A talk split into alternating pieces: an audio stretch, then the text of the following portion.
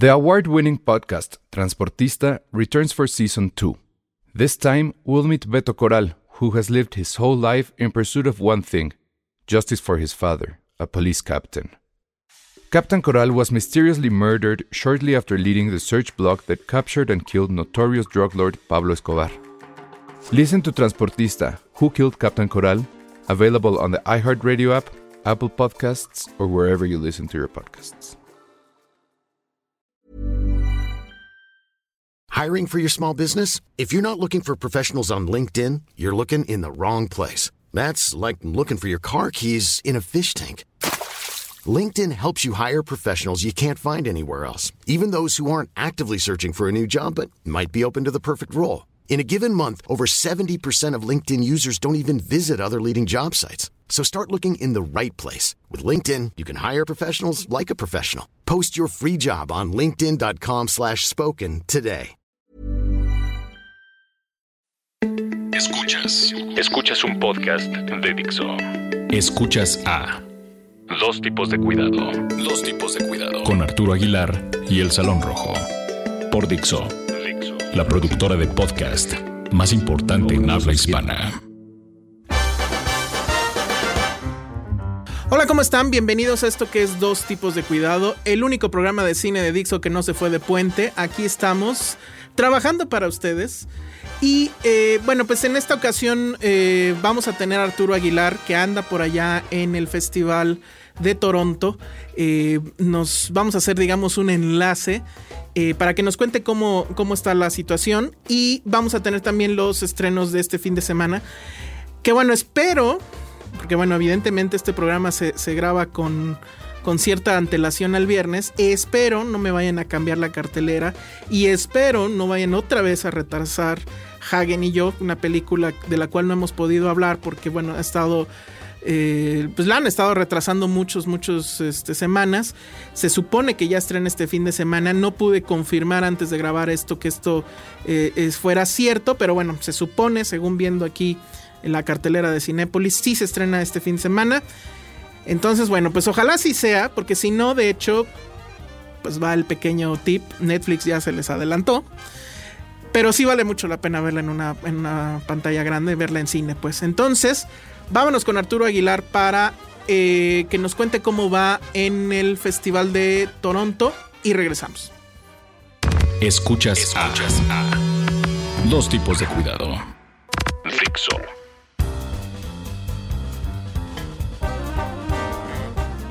Hola Alejandro y a todos los que nos escuchan, ¿cómo están? Eh, así es, estamos en el Festival Internacional de Cine de Toronto esta semana y queremos hacerles un breve reporte de algunas de las películas que hemos visto en estos días por acá. Rápidamente decir que The Martian, que ya la pudimos ver, se va a estrenar en tan solo dos semanas, entonces vamos a esperar algunos días para platicarla juntos en el programa, en el podcast de, de cuando se estrene y también cuando Alejandro la haya podido ver, digo, no falta nada. Pero platicándoles precisamente de Toronto, ¿por qué eh, Toronto resulta un festival interesante o qué tiene de atractivo o qué propone? En ese sentido, a diferencia de otros festivales, eh, Toronto funciona sobre todo como una plataforma por la época del año en el que llega, septiembre, para empezar a construir las campañas de muchas de las películas interesadas en recibir nominaciones al Oscar. Como ya hemos visto últimamente, la mayoría de las películas, o desde hace ya muchos años, la mayoría de las películas que buscan algún premio de este tipo, se estrenan a final del año para tener como esa presencia reciente tanto en la mente de los votantes como en el público que está interesado en esta premiación y en lo que se da a conocer en enero, lo que se reconoce en febrero marzo. Y en ese sentido este festival que tiene este que se realiza en septiembre funciona perfectamente para que tenga esta modalidad de ser espacio de presentación de todos estos proyectos y de muchos más de eh, películas con perfiles muy distintos a, este asunto, pero ha tomado sobre todo una fama o reconocimiento global alrededor de este funcionamiento, de tener eh, de septiembre a octubre la posibilidad de empezar a hacer cierto ruido. Llegan octubre, noviembre y diciembre, las fechas en las que normalmente se van a estrenar muchas de estas películas y entonces sí construir la campaña de atención mediática y de votantes para que se vaya por ahí. Pero lo que queremos platicarles rápidamente eh, de las películas que hemos visto, empezar por el mexicano Jonás Cuarón que presentó Desierto, protagonizada por Gael García Bernal. Una muy interesante película, un ejercicio de estilo eh, que con una historia muy sencilla, muy lineal, eh, poco compleja en ese sentido, nos lleva a ver la dinámica de un grupo de migrantes que están tratando de atravesar, de cruzar la frontera norte entre México y Estados Unidos. Y una vez que la cruzan, se convierte en una persecución, en un la historia del gato y el ratón, del cazador y la presa, cuando se cruzan con uno de estos vigilantes, vigilantes este, americanos que están buscando cazar a los migrantes que cruzan la frontera. Eh, en ese sentido, por ahí es por donde se, se mueve la película, en este ánimo, tono de persecución, de escape en un tono en verdad muy controlado, muy tenso, muy bien llevado, 40 minutos en los que se desarrolla una historia que va caminando muy rápido para luego detenerse, mostrarnos algo más de esos personajes, darles un poco más de profundidad, entender su contexto, qué los mueve y de nuevo convertirse en esta película de acción entre comillas me, refiero más a la manera en la que está pensada y lo comentaba hace unos días en Twitter seguramente se parece mucho el guion a Gravity en la manera en la que funciona tan planamente en el sentido de que no se detiene demasiado en los personajes en los momentos, sino que trata de estarse moviendo hacia adelante en qué más va a pasar, qué más puede suceder en ese sentido. En verdad, una muy buena segunda película, la de Jonás Cuarón, después de Año Uña. Y, una película que ojalá se estrene pronto en México, que en verdad este, resulta interesante esta mezcla entre un cine que puede entretener, cautivar, en el sentido de que no exige demasiado para seguir la historia como muchas otras películas del perfil de festival y que también tiene ideas y guiños a algo más, a un contexto social, a una realidad que estamos viviendo y que no nos es ajena y que vemos en las noticias cotidianamente. Por ahí la primera parte de lo que habría que destacar de del Festival de Toronto creo que es una de las películas que, más ha llamado la atención. Por otro lado, creo que valdría la pena hablar de Sicario de Denis Villeneuve con Emily Blunt, eh, Josh Brolin y Benicio del Toro. La historia de una agente de, eh, de la ley en Estados Unidos que es invitada a participar en otra agencia, en otro grupo y llega con un perfil demasiado optimista o romántico de cómo se hacen las cosas y cuáles son los principios o valores que mueven a estas personas a realizar ciertos actos y de por qué estás del lado de la ley, por qué te conviertes en un agente policial o algo así. Y el retrato lo que nos va mostrando a lo largo es una fotografía mucho más amplia de cómo es muy difícil hoy en día establecer eh, estos eh, juicios maniqueos de buenos buenos y malos malos, sino que es mucho más complejo y cómo dentro de los buenos o dentro de los malos hay una infinidad de decisiones provocadas simplemente por el deseo de obtener algún tipo de resultado, de poder eh, lograr o conseguir algo. Por ahí la historia eh, toma giros interesantes, crudos, realistas, pero me sigo quedando por encima de todo con su excelente realización, tanto la parte de la dirección como la edición muy bien lograda en, muchos momentos, en secuencias muy tensas. Eh, muy bien llevadas y la fotografía de Roger Dickens, quien en verdad una vez más se luce con lo que hace en todo el abanico de posibilidades y herramientas que tiene a la mano para contar, en el que incorpora incluso eh, el uso de drones y de imágenes, video satelital y muchos, muchas otras formas, formatos para contar la historia, en verdad muy, muy, muy interesante. Y rápidamente para completar esta tercia de, de recomendaciones para poner en el mapa de lo que nos ha llamado más la atención en estos primeros días que, hemos estado aquí en, Toronto. Eh, Beast of No Nation, la película de Kari Fukunaga, el director de Sin Nombre, el director de True Detective de la primera temporada, y que de nuevo conecta con esas historias como el caso de Sin Nombre, de niños que de repente se ven envueltos en contextos en donde se pierde totalmente esta inocencia o esta mirada infantil o inocente de la realidad que nos rodea y vemos ahora sí que un contexto mucho más crudo, mucho más violento a través de la historia de un niño soldado en un país sin definir en África, que las circunstancias y los accidentes de un cierto momento lo llevan a pertenecer a uno de estos grupos armados y lo que le cuesta al niño emocional, psicológicamente vivir estas partes. La realización de nuevo, mucho como en True Detective, no deja nada que pedirle. En verdad, de eh, Fukunaga es un director que sabe perfectamente cómo mantener el ritmo y el tono de cada momento.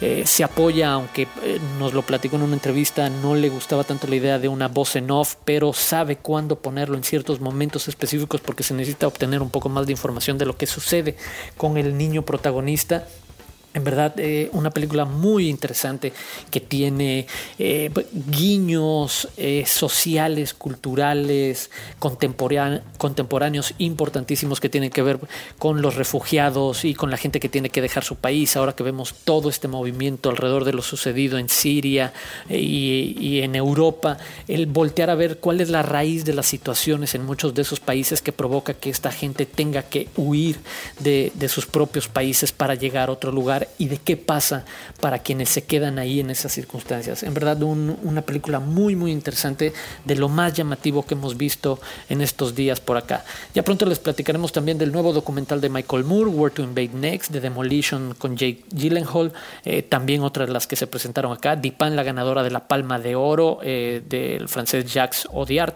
Eh, I Saw the Light, la biopic sobre el músico Hank Williams que protagoniza Tom Hiddleston y que él es quizás la única razón fuerte, atractiva en una película un poco más conceptual, no dentro de los parámetros normales que conocemos de la biografía musical o de los biopics. Eh, ahí algunas de las cosas y, finalmente cerrar con El Club de Pablo Larraín, un ejercicio increíble de cine alrededor de un grupo de sacerdotes. Eh, escondidos en una casa por ciertos pasados que tienen y lo que va a suceder cuando se encuentran con cierto personaje y hasta dónde están dispuestos a llegar por seguir guardando estos secretos.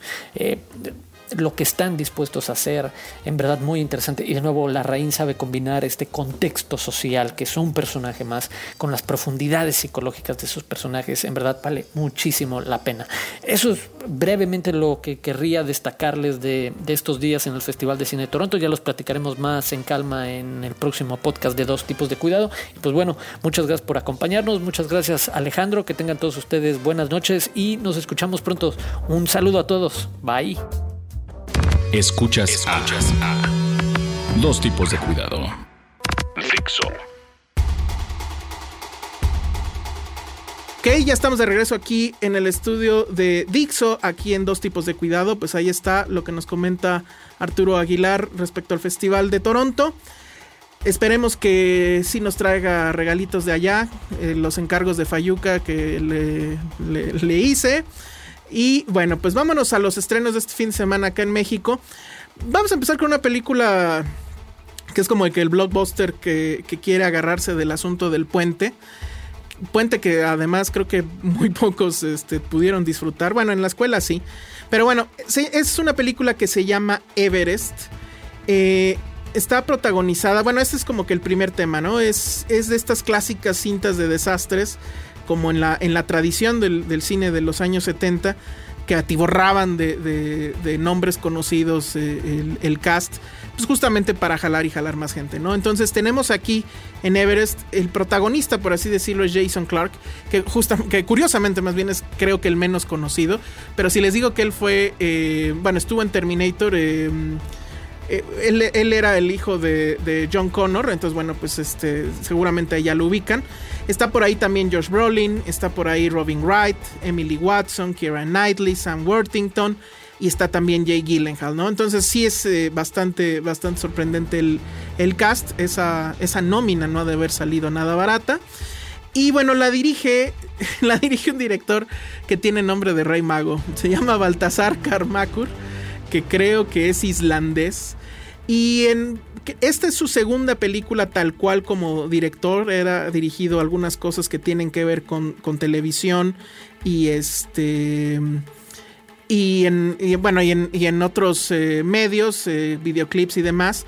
Tiene una película muy interesante que era su ópera prima que se llamaba 101 Reykjavik, que tenía que ver con una relación lésbica y estaba por ahí este, esta actriz... Em, española se llamaba Victoria Abril, e, etcétera. Era una película que curiosamente tenía que ver mucho con un tema de la gente que vive en estos lugares donde cae mucho, mucho hielo y que todo el tiempo está nevando y demás. Y bueno, pues ya esa película era creo que del 2000, entonces bueno, 15 años después regresa a, estos parajes. Y bueno, pues de qué va eh, Everest. Es muy interesante cómo la película le da contexto a la tragedia y no nada más se queda con el dramón de la tragedia eh, en sí.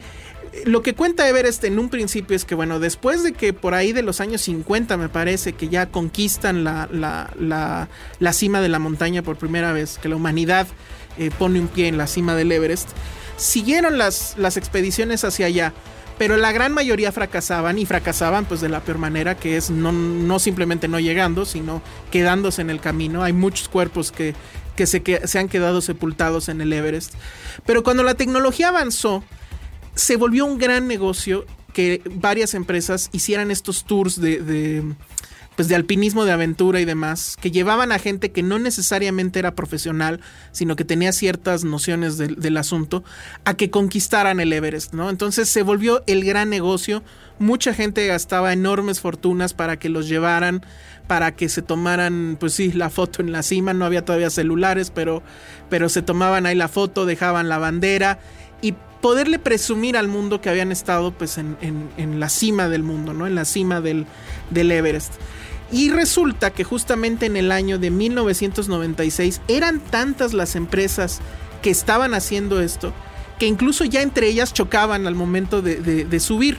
Es decir, para subir, y eso se ve muy bien en la película, y, seguramente quienes, quienes estén eh, relacionados con el alpinismo lo saben, no es simplemente pues, ir caminando así derecho y ya llegas, ¿no? Sino que vas subiendo por diferentes campamentos, vas pasando por diferentes eh, comunidades que están a la falda de la montaña y así vas subiendo varios días, etcétera. Eh, lo que te dicen también en la película es que, bueno, pues evidentemente esas alturas no sobrevive, o sea, no están hechas para que sobreviva el hombre. Puedes estarte ahí un rato en la cima, con el oxígeno, etcétera, pero pues es necesario llevar los tanques, es necesario ir muy bien abrigado, te puedes congelar, te puede dar esta, hay una como que extraña condición donde a pesar de que vas todo cubierto, sientes que te estás quemando, entonces te empiezas a quitar la ropa como loco cuando pues al contrario, o sea, bueno, eso crearía que te, que te congelaras. Eh, pueden suceder N cosas, sin embargo la gente sigue subiendo y en este caso, en el caso de la película de Everest, está situada en el año de 1996 y pues el dato, que pues es spoiler mínimo, pero nada más para que sepan por dónde va, es que en ese año fue el año en que más gente murió en, el Everest. Después de una racha donde había muchas expediciones que, que llegaban con éxito y bajaban y todo bien, y que justamente esto hizo que se volviera cada vez más y más popular, llega este año donde sucede esta gran tragedia y que la tragedia es básicamente que estando en la cima va a venir una gran tormenta y bueno, pues de ahí van a venir toda una serie de situaciones que están muy bien manejadas por Baltasar Kormakur. Creo que gran, el gran mérito de la película es que no se deja, no se deja caer por el melodrama. Sí hay esta situación de del drama humano que tiene que ver con los familiares que están abajo, está el clásico que está ahí arriba, creo que era el dueño incluso de la empresa eh, que llevaba a estas personas y que tiene abajo a su esposa que está esperando un hijo, está por ahí el clásico periodista que nunca falta, está por ahí un personaje que de hecho es un cartero, pero que se quiso pagar el viaje o se lo pagó incluso con, la ayuda de varias escuelas en las cuales él este, apoyaba haciendo trabajo comunitario y pensaba que llegar a la cima iba a servir para que todos esos niños de escasos recursos tuvieran este sueño de que todo es posible en esta vida y que se puede eh, combatir todas las adversidades. Eh, bueno, hay toda una serie de personajes variopintos, como en toda película de desastres tiene que ser.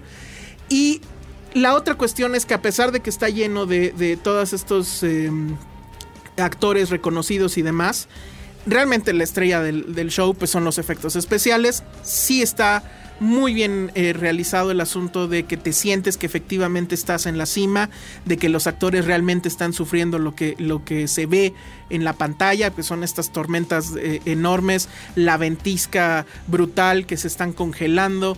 Em, llega, o sea, sí llega un momento en que te contagia el vértigo, este asunto de que pasan de un lugar a otro eh, caminando por escaleras que son de las clásicas escaleras de pintor que os hemos visto N veces, unidas en las puntas para que sea una escalera mucho más larga. Y pues por ahí van pasando estos hombres. Y hay una parte muy interesante donde el periodista les va preguntando, ya que van a medio camino, les dice, bueno, ¿para qué hacen esto? O sea, ¿por qué gastarse estas pequeñas fortunas para venir aquí sufrir, este, comer mal? respirar mal porque todo el tiempo se están ahogando y están tosiendo y etcétera. Eh, para, y en una de esas, pues para, para quedarse ahí, ¿no? Para encontrar la muerte, ¿por qué hacerlo? Y la respuesta, que de hecho es una respuesta clásica, es dicen, bueno, pues porque la montaña está ahí. Y la otra respuesta que le dan es porque pueden. Pero en realidad, no hay respuesta a eso. O sea, y eso me gustó de la película. No, o sea, sí pone el dedo en el, en el punto que, debe de ser, en el punto álgido que es, ¿por qué la gente hace ese tipo de cosas? ¿Por qué la gente se levanta a las 4 de la mañana para irse a correr el maratón en la Ciudad de México y no sé qué? ¿Por qué la gente hace eso? y la verdad es que no hay respuesta. O sea, todos tienen una todos tienen un motivo, pero no creo que sea una razón suficiente como para hacer todo lo que hacen.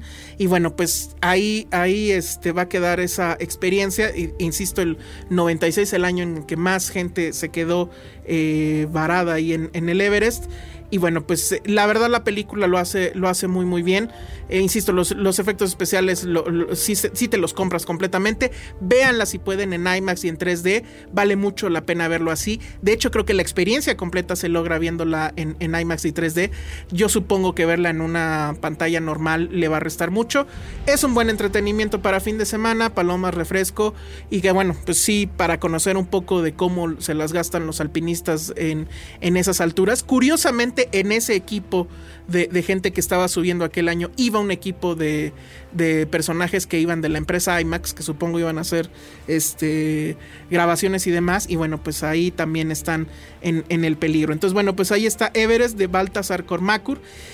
El otro estreno, que es el que comentaba antes de que fuéramos al enlace con, Arturo, es eh, Hagen y yo, que bueno, pues en inglés le pusieron White God, no tengo idea, pero bueno, es una es una película que viene de, híjole, creo que es, no me acuerdo si es Gotemburgo, pero bueno, es, una película europea que estuvo en, en, el Festival de Cannes, donde curiosamente el perro de la película, pues también desfiló ahí en Cannes y, y, se tomó las fotos en la alfombra y todo este rollo. Y bueno, pues, ¿de qué va la película? Es una película que creo que ya la vimos nosotros en un, en un episodio de Los Simpsons. ¿Se acuerdan el episodio donde el ayudante de Santa se le escapa a Bart y se va solo y que termina con Burns y que lo, lo hace uno de los perros, este, eh, pues de estos perros bravos de seguridad? Esta es una película que te convertirá en un despiadado asesino. Disfrútala. Bueno, pues hagan de cuenta que es la misma historia. Estamos en, en esta ciudad de Europa, eh, perdón, no recuerdo el, qué ciudad exactamente era, eh, donde una pequeña niña que tendrá 12 años o algo así, tiene que quedarse con su padrastro porque su mamá pues se, va de, no sé si de viaje de trabajo o algo. El chiste es que se queda con su padrastro y pues se lleva obviamente a su perro, que es una, no me sé, yo no sé de razas de perros, yo no soy nada fan de los perros, pero bueno, es un perrote ahí tremendo. El papá pues se empieza a enojar porque el perro pues este hace lo que todo perro, ladra, babea todo, etcétera. Y en algún momento eh, de la película, que sí es bastante cruel por parte del padre, pues agarra y lanza al perro a la calle. La niña va en un auto, entonces no puede este, pues, salirse a, rescatarlo. Y entonces, pues la película va a ir de la aventura que vive el perro, que pues le va a pasar como ayudante de Santa, va a estar solo, va a tener que eh, huir de, los, de estos eh, personajes que, llevan a los perros callejeros al, corralón municipal o no sé cómo se le llamará. Eh, va a terminar también en manos ahí criminales. Va a pasar todo tipo de cuestiones.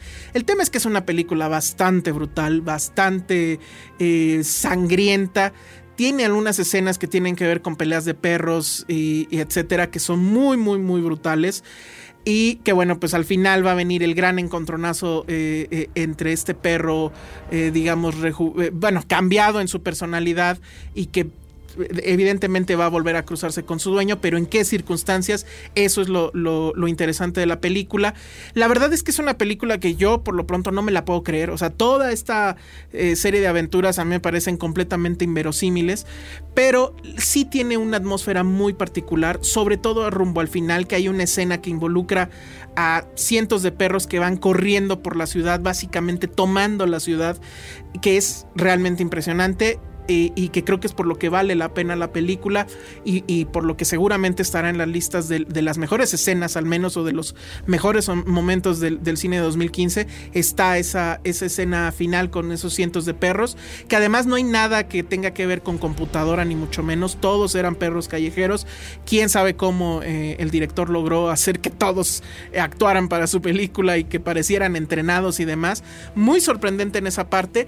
Si ustedes son eh, amantes de los perros, si ustedes son de esos que inundan todos los parques de la ciudad con sus perritos y demás, que se indignaron con el asunto de mascota y todo eso, va a ser una película creo ambivalente para ustedes porque por un lado se van a asquear seguramente con las escenas violentas, con las escenas de cierta crueldad hacia los perros pero por otro lado la van a amar por el asunto de esta niña y el amor incondicional a prueba de todo eh, que tiene para, para con su perro.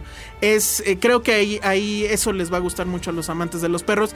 A mí la verdad, insisto, creo que sigue estando como que en un tema de fantasía absoluta, pero bueno, no sé, a lo mejor tiene que ver con que yo soy más un cat person que un dog person. Entonces, bueno, pues ahí está Hagen y yo. Ojalá si se estrene este fin de semana.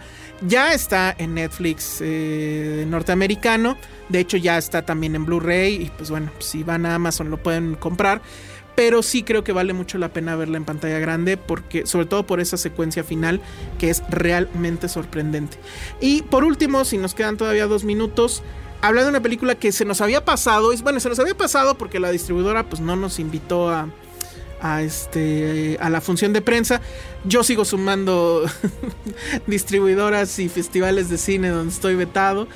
Y bueno, creo que ya sumé por lo visto una más, porque ni, ni la de Everest ni esta que son de la misma nos invitaron. Pero bueno, se llama La oveja Sean, que es la película de, de Sean the Sheep, que es eh, un personaje de, de, los mismos creadores de Wallace y Gromit. Y, de Chicken Run. Ustedes recordarán todas estas eh, películas animadas hechas en claymation o, personajes hechos en, eh, con plastilina y que pues los van animando cuadro por cuadro. Ya se habían hecho algunos cortos animados de Shaun the Sheep que son bastante chistosos. Y pues esta es una película completa que tiene que ver con esta eh, oveja y, y, todo el rebaño que, bueno, pues viven en un viven en el campo, lo, los cuida ahí un personaje eh, que pues tampoco no habla, pues toda la película de hecho es eh, muda, por así decirlo, o sea, sí tiene audio eh, accidental, etcétera, pero no se dice ninguna palabra, no hay subtítulos ni nada y se entiende perfecto, creo que esa es como que la gran maravilla de esta película. Y bueno, el, ch el chiste es que Sean, pues ya aburrido de la, vida en la granja, un día intenta escaparse, digamos que lo hace con éxito en, en, engañando al pastor que, que las cuida, pero eh, algo sucede que el pastor termina en la ciudad perdido y entonces las ovejas pues ya no saben qué hacer porque pues ya nadie les da de comer, ya nadie las cuida y entonces van a ir a la ciudad a buscar al, pastor y, y, tratar de, llevarlo de regreso. De eso va la cinta, está llena completa de gags, de referencias a otras películas, de referencias pop, de referencias a música, a cine, a videoclips, a Monty Python, por ejemplo. Bueno, hay muchísimas, muchísimas referencias. El cuidado por el detalle es absoluto. Está muy bien musicalizada. Tiene muchas canciones por ahí reconocibles. Creo que por ahí hay incluso algo que tiene que ver con los Beastie Boys o algo por el estilo. Es una película que no terminas de ver las, las referencias en, en la primera visita. Tienes que verla, yo creo que dos o tres veces. Y creo que lo mejor de todo es que es, es, de esas películas que democratizan a la audiencia porque no importa que seas abuelito, señor, niño, niña, le vas a entender porque no tiene ningún diálogo. Eh, insisto, es una como película muda. pero no te va a aburrir y seguramente te va a divertir. Aunque seas un niño y no entiendas la referencia, sí entiendes el humor camp que tiene, o sea, el humor de caídas, etcétera. La verdad es que es una gran, gran película y que ojalá no este, escape de cartelera eh, pronto para que la puedan la puedan ver porque vale mucho mucho la pena también verla en cine. Entonces bueno pues ahí está Shaun the Sheep la película de los estudios Artman y bueno pues eso sería el programa de eh, pues del día de hoy. Eh, pues muchas gracias Aguilar Arturo que anda por allá en, en Toronto. No sé si todavía la semana que entra va a estar allá pero eh, bueno, si no ya a su regreso nos, nos contará ya de viva voz cómo, cómo lo fue, cómo le fue, qué vio, a quién entrevistó. Eh, le faltan muchas películas todavía por ver y la verdad es que el festival se, se, ve que va a estar bastante interesante. Entonces yo creo que sí le vamos a dedicar un día completo para que nos diga eh, cómo le fue y a ver si podemos invitar a alguien más que haya estado por allá. Y pues yo pues estaré aquí nomás mirando, ¿verdad? Como el chinito, porque pues yo me tuve que quedar aquí a atender el changarro. Pero bueno, muchas gracias por descargar este podcast, por seguirnos en, en iTunes. Suscríbanse si no se han suscrito, por favor, en iTunes, nos ayuda bastante. Escuchen los otros podcasts de Dixo y pues nos vamos. Mi nombre es Alejandro Alemán, pero ustedes me encuentran y me conocen como arroba el Salón Rojo. Hasta luego.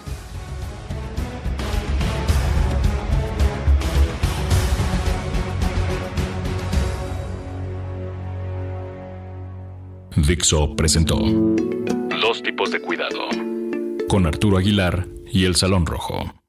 El diseño de audio de esta producción estuvo a cargo de Carlos Ruiz.